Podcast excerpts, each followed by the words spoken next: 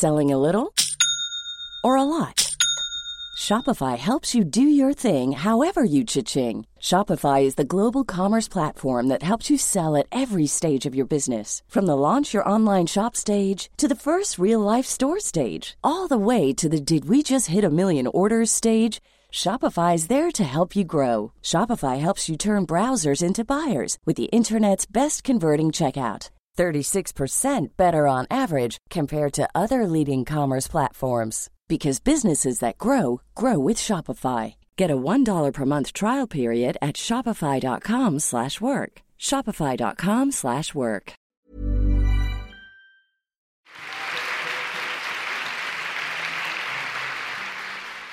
Ça va être la première fois qu'un invité va se présenter euh, devant vous masqué.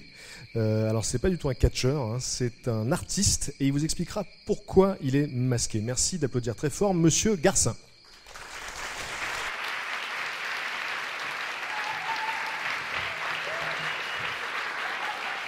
Bonsoir.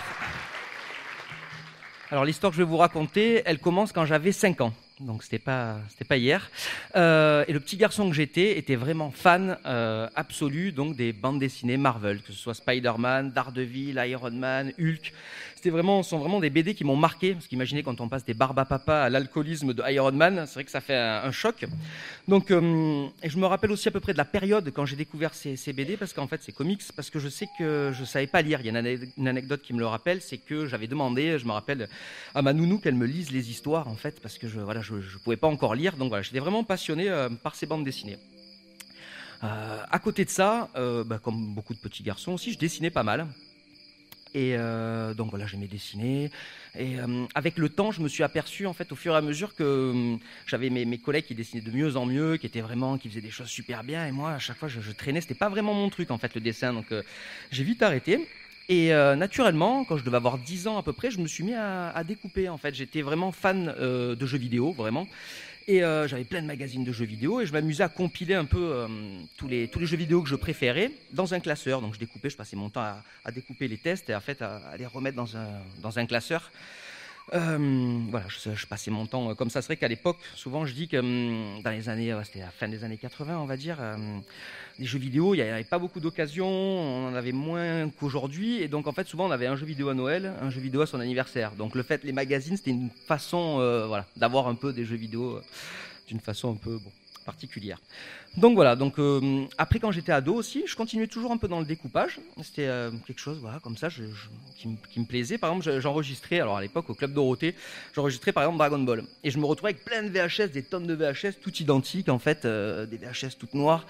Donc je, m'amusais à les recouvrir. En fait, je découpais des personnages donc euh, bah, de Dragon Ball et euh, je recouvrais les cassettes de, personnages. Voilà, ça me permettait au moins d'avoir quelque chose de joli sur mon étagère et en même temps de les reconnaître.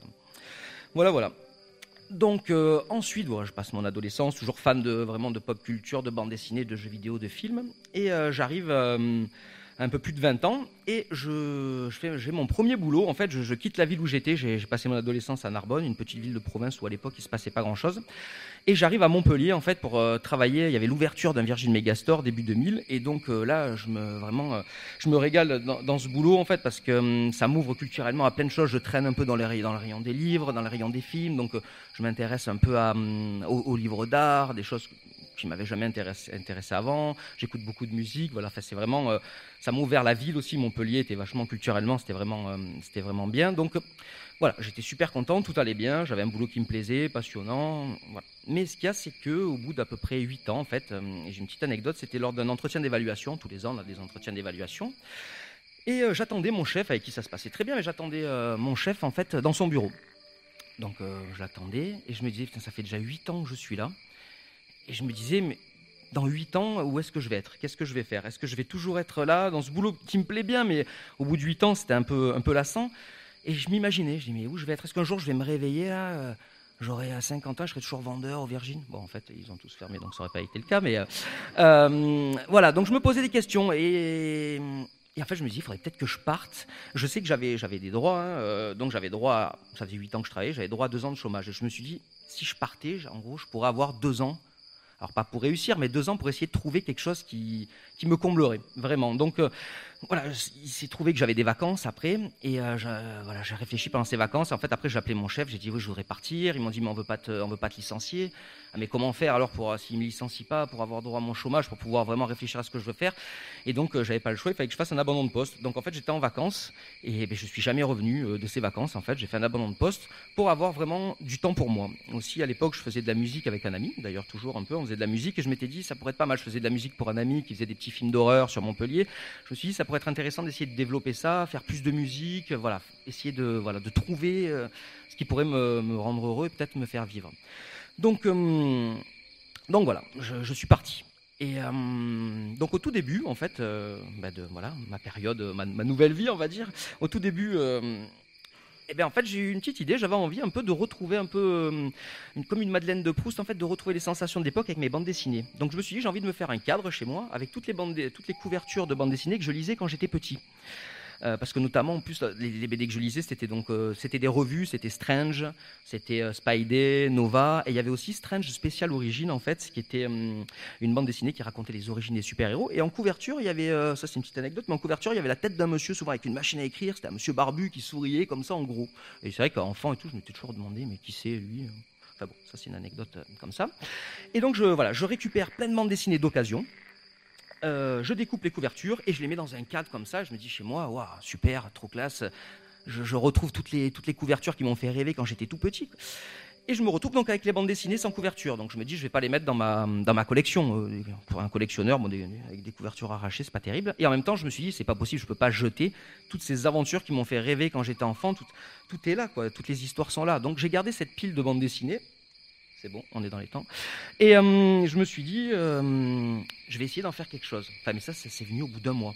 moi, j'avais cette pile de bande dessinée. Et qu'est-ce que bon je me suis dit, c'est, je pense, c'est des réminiscences en fait de ce que je faisais enfant. Je me suis dit, ben, je vais essayer de les découper et en les découpant, de mettre en avant ce que j'aime le plus dans les comics, l'iconographie des comics, les personnages, pas forcément les super-héros, mais essayer de faire, voilà, d'en faire quelque chose, un peu comme du recyclage. Donc, euh, j'ai commencé à faire ça et j'ai des amis qui me disaient, ah mais c'est pas mal, les montages que tu fais, tout ça, c'est vraiment intéressant.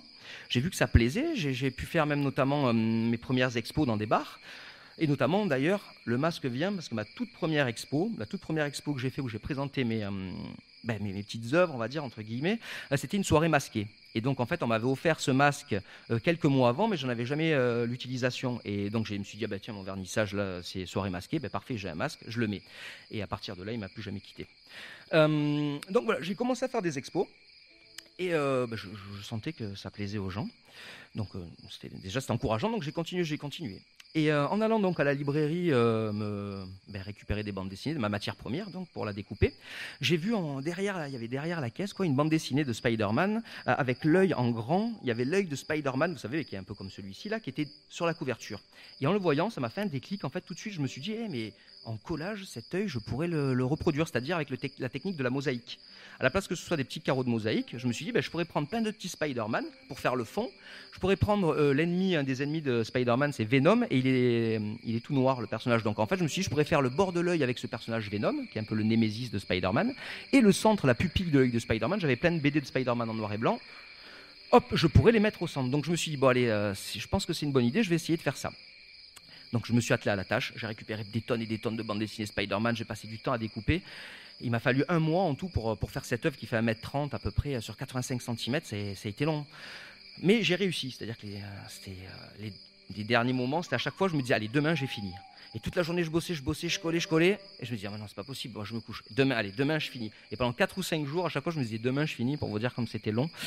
Et euh, donc, je suis arrivé à la finalité. L'œil était fait et c'était vraiment ce que j'avais en tête. Je me suis dit, waouh, mais euh, il est vraiment bien. Il faudrait que je l'envoie au site internet Geekart. Je ne sais pas si vous connaissez, mais c'est un site internet qui partage de l'art en, relation avec le milieu geek. C'est-à-dire que ce sont que des artistes qui produisent par rapport aux séries télé, aux jeux vidéo. Euh, donc je me suis dit, c'est parfait pour eux, euh, je vais leur envoyer. Je leur envoie, ils sont super ravis, ils me disent, ok, on va le, on va le poster. Moi j'étais, je me suis dit, c'est le top. Là, il y a un super site que j'adore, euh, qui permet d'avoir une visibilité dans le monde entier, qui partage mon boulot. Bon, ben c'est, voilà, c'est le top. Donc ils partagent, et là, en fait, le top, c'était que tout le monde a partagé cette image. Je l'ai retrouvée dans le monde entier sur Internet, que ce soit sur des sites de comics ou sur des sites d'art. Donc je me suis dit, waouh, bah là, c'est bon, quoi. Je peux pas euh, avoir plus. C'est incroyable, tout le monde partage. je la vois de partout. Bon, et en fait, non. le top, c'était que j'ai reçu un email en fait de la Marvel. Mais avant de dire que c'était le top, moi je me suis dit peut-être qu'ils vont me faire des problèmes de droit, qu'ils vont me dire ah, c'est pas bon, euh, arrêtez d'utiliser nos personnages. Bon, en fait, c'était c'était bien parce qu'en fait ils m'ont dit euh, super, on adore ton œuvre, on voudrait en faire la couverture d'un comics Marvel. c'est pas possible. Euh, là, là, maintenant, je peux pas avoir plus, quoi. C'est pas possible, euh, impossible d'avoir plus que ça. C'est, c'était la folie. Je repensais à quand j'étais enfant, que je disais les aventures de Spider-Man, et maintenant, moi, qui sais même pas dessiner, je suis nul en dessin, je vais faire une couverture de, comics. Mais euh, après, j'ai appris que c'était pas le top, parce que le top, c'était que c'était la couverture des 50 ans de Spider-Man, et c'était le dernier numéro de Amazing Spider-Man, la série qui durait depuis 50 ans. Donc là, je me suis dit, bon, il y a que Barack Obama, s'il m'appelle, qui peut faire mieux, quoi. Parce qu'en fait, là, c'est, c'est la folie, quoi. Donc, donc voilà, il s'est trouvé donc, que j'ai fait la couverture des 50 ans de Spider-Man dans le monde. Et grâce à ça, ce qui est fou, c'est que j'ai été invité euh, dans une convention aux États-Unis et j'ai pu rencontrer en fait le monsieur barbu que j'avais vu sur les couvertures en fait, euh, qui était Stan Lee, euh, le créateur de, de Spider-Man. Donc j'ai eu la chance de le rencontrer. Il m'a gratifié d'un great job. Et là, je pense que voilà, là j'étais dans les étoiles. Voilà. Et donc, ben, pour vous prouver ça, je vous ai ramené une preuve.